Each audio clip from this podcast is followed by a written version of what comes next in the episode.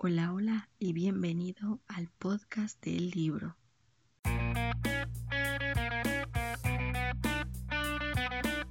Hola, hola chicos y bienvenidos a otro programa del podcast del libro. Pues sí, como leyeron en el título, vamos a estar hablando sobre Horrores de Hawkins. Este libro que, si les soy completamente honesta, me gustó y me gustó mucho. ¿eh? La verdad es que se hizo un muy buen trabajo eh, ahora sí que en este manejo de, lo que es este tensión, las historias, cómo van saltando y demás, está muy bien hecho. ¿eh?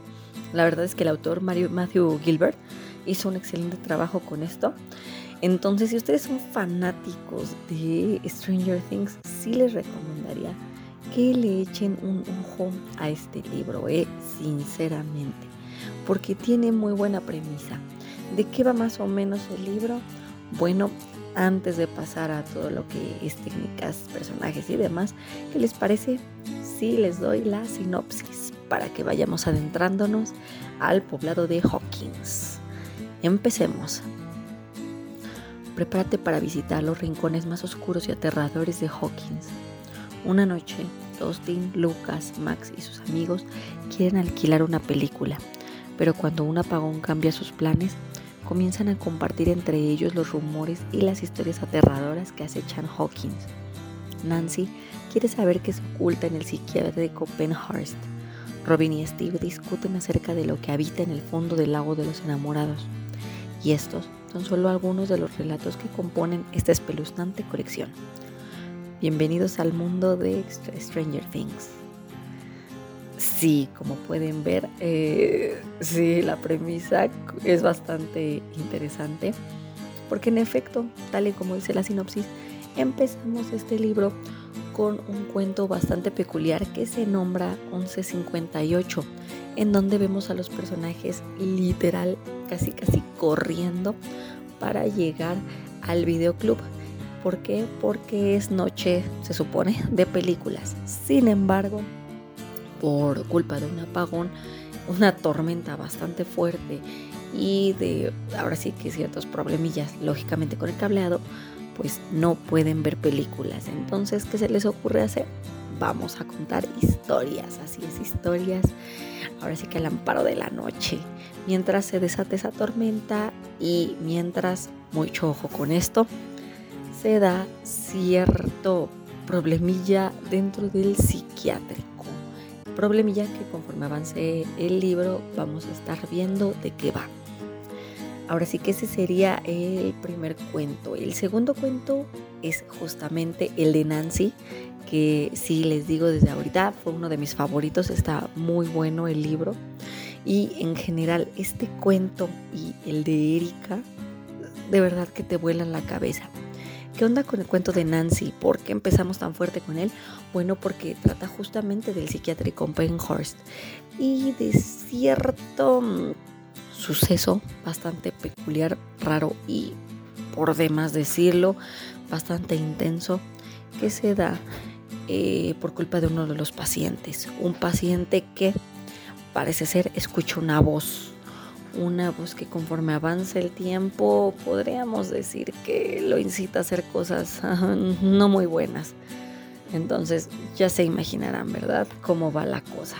Si la cosa se empieza a poner un poco complicada para él y para los residentes de Penhurst, además del personal que trabaja en el psiquiátrico.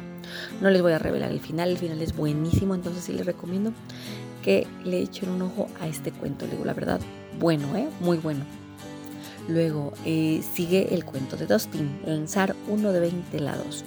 Este va justamente de calabozos y dragones, ahora sí que TND, pero eh, tiene un toque bastante interesante porque por ahí estamos viendo eh, una premisa que te plantea algo así como un what if, ¿no? ¿Qué pasaría si te encontraras con, con un dado un tanto extraño, peculiar, algunos dirían maldito, como ustedes le quieran llamar. ¿Qué pasaría si se encontraran con un objeto de este tipo? Lo tirarían y peor aún, se arriesgarían a ver qué puntuación les da, porque ojo, la puntuación delimita muchas cosas en su vida. Sí, la verdad es que no está mal el cuento, pero eh, no, no le daría así demasiada atención porque hay otros que sinceramente a mí me gustaron muchísimo más. De todos modos, agradece, está bastante entretenido que Dustin lo cuente en primera persona, entonces ahí échenle un ojo. El siguiente cuento, El lago de los enamorados. Aquí que podemos encontrar es, sinceramente, no es por mala onda, es algo así como un calca casi, casi perfecto de este cuento de Stephen King, eh, este de La Mancha. Si ustedes han leído, eh, ahora sí que lo que es este, el Skeleton Crew Stephen King, ubican este cuento. O si vieron Show 2, seguramente lo ubican sin problemas. Pues lo cierto es que este cuento sí es algo así como un homenaje, pero es que es muy parecido. Entonces la verdad es que yo sí no podía dejar de notar justamente el parecido y de comparar. Entonces, este, pues por ahí, ahora sí que está el detalle. Ya depende de ustedes si lo disfrutaron o no. Yo lo disfruté, pero les digo, sí noté demasiadas, demasiadas similitudes. Siguiente cuento. Las chicas solo quieren divertirse. Eh, me parece que este es el de Robin, pero no está tan bueno el cuento. Bueno, es que la verdad a mí no me, no me pareció tan interesante como otros que justamente se presentan ya en la segunda parte del libro. Aún así no está mal la historia. Eh, mm, por ahí vemos unas este, interacciones entre unas muchachas que se supone que forman un grupo, un grupo súper selecto. Y pues ya, ¿no? Conforme avanza la historia vamos viendo qué es lo que se necesita para entrar al grupo. Una serie de requerimientos bastante extraños, pero bueno, si quieres pertenecer al club, debes seguirlos. Siguiente cuento, no te pongas pesado. Ese eh, también por ahí tengo ciertos detallitos con él, pero no está mal. La verdad no está mal el cuento. Aún así, eh, yo le daría un poquito más de crédito a las chicas, solo quieren divertirse. Este de no te pongas pesado junto con el de lanzar uno de 20 lados, como que son los cuentos que menos me atrajeron. Aún así no está mal, sí les recomiendo que pues este, le den una oportunidad, porque puede ser que ese les guste a ustedes. Recuerden que ahora sí que gustos variamos. Dos almuerzos. Este cuento está bueno, sí, sí está bueno, por este tema de que estamos viendo a un niño el cual siempre le pide a su mamá que le dé dos de todo, ¿no? Bueno, últimamente más que nada, que le dé dos almuerzos, dos aguas, dos manzanas, algo así. Pues la mamá y el hermano se empiezan a sacar de ondas, se extrañan, eh, en fin, ¿no? Se preguntan qué es lo que pasa con esa comida. Pero oh sorpresa, a la par de eso se entera la mamá de algo bastante espeluznante que se está dando en el poblado de Hawkins, algo que tiene que ver con un, em, un compa del psiquiátrico escapando, el cual pues parece ser, hasta el momento parece ser, que podría ser el destinatario de uno de sus almuerzos. Entonces, ¿qué va a pasar con el pequeño que le está dando de comer y peor aún con su familia? Les digo, este cuento la verdad está bueno, sí, me gustó. Es el de Erika justamente, entonces sí les recomendaría que le den una oportunidad. Está interesante. Les digo, después del de una vocecita, sí, sí, la verdad es que se lleva palmas, está bueno. Luego sigue Teddy Responde. Este me parece que es el de Mike. No está mal el cuento, también tiene sus cosas bastante interesantes.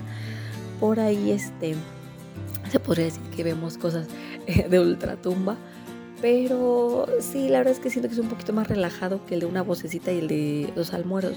Aún así, no tiene mala premisa. Sí les recomiendo que le echen un ojazo. Por último, en un destello. ¿Qué pasa en este cuento?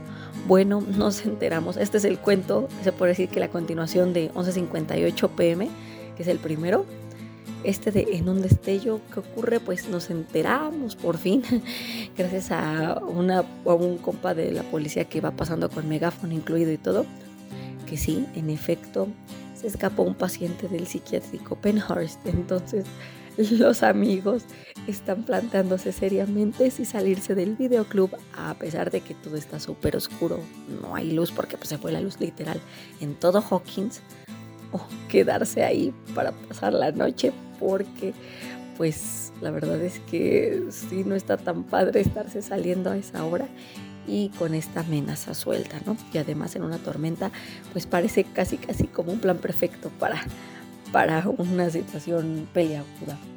Entonces, ¿qué es lo que va a decidir toda la gente? Pues ya estarán checando en ese último cuento. Como les comento, la verdad es que estas historias están entretenidas. Sí les van a dejar ahí bien pegados a lo que es la trama. Y sí, eh, hay varias partes que llaman mucho la atención por este tema, justamente de cómo se va dando las historias, ¿no?